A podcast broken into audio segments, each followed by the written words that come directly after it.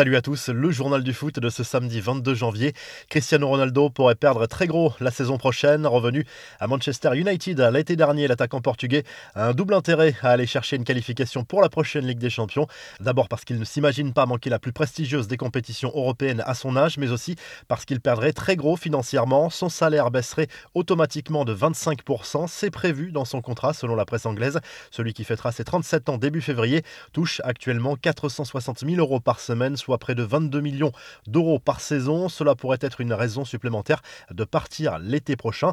Le verdict est tombé pour Ansu Fati, sorti blessé lors de la défaite face à Bilbao en Coupe du Roi. Le jeune attaquant du Barça souffre d'une blessure au tendon proximal de l'ischio-jambier gauche. Pour éviter une nouvelle rechute, le club catalan lui conseille de se faire opérer, ce qui entraînerait une absence de 3 mois environ. Si Fati refuse l'opération, le délai serait de 6 à 8 semaines, mais sans garantir une guérison totale. Le début de carrière du jeune du Barça est décidément très mouvementé en termes de blessures.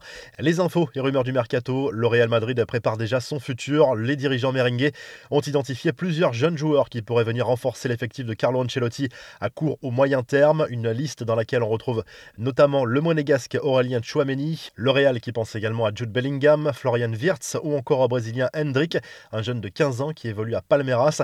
Autre jeune joueur très prometteur, Julian Alvarez, 21 ans, pourrait lui rejoindre Manchester City dans les mois à venir.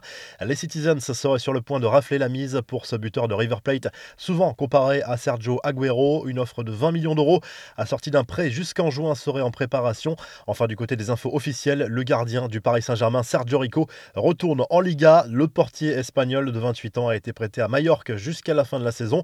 Les infos en bref, on vous conseille d'aller voir ce but inscrit lors de la 23e journée de Première Ligue entre Watford et Norwich vendredi soir. L'ouverture du score des Canaries, signé Josh Sargent, est assez exceptionnelle peut-être l'un des buts de l'année en Angleterre, avec une sorte de coup du scorpion pour le joueur de Norwich.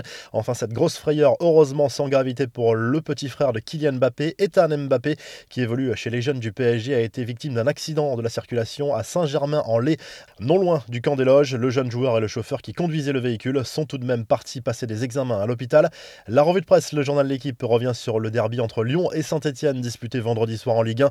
La victoire 1-0 des Lyonnais dans un match peu emballant et grâce à un pénalty de Dembélé en début de match. L'OL intègre le top 10 sans convaincre. Les Verts enchaînent, eux, avec une septième défaite consécutive en championnat.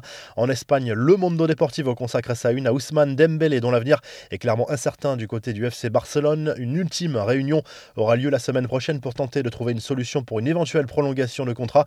Mais la situation est bien mal engagée et en Italie, tout au sport consacre sa une à Dusan Vlaovic, l'attaquant de la Fiorentina, qui pourrait rejoindre la Juventus de Turin contre un chèque de 60 millions d'euros dès cet hiver.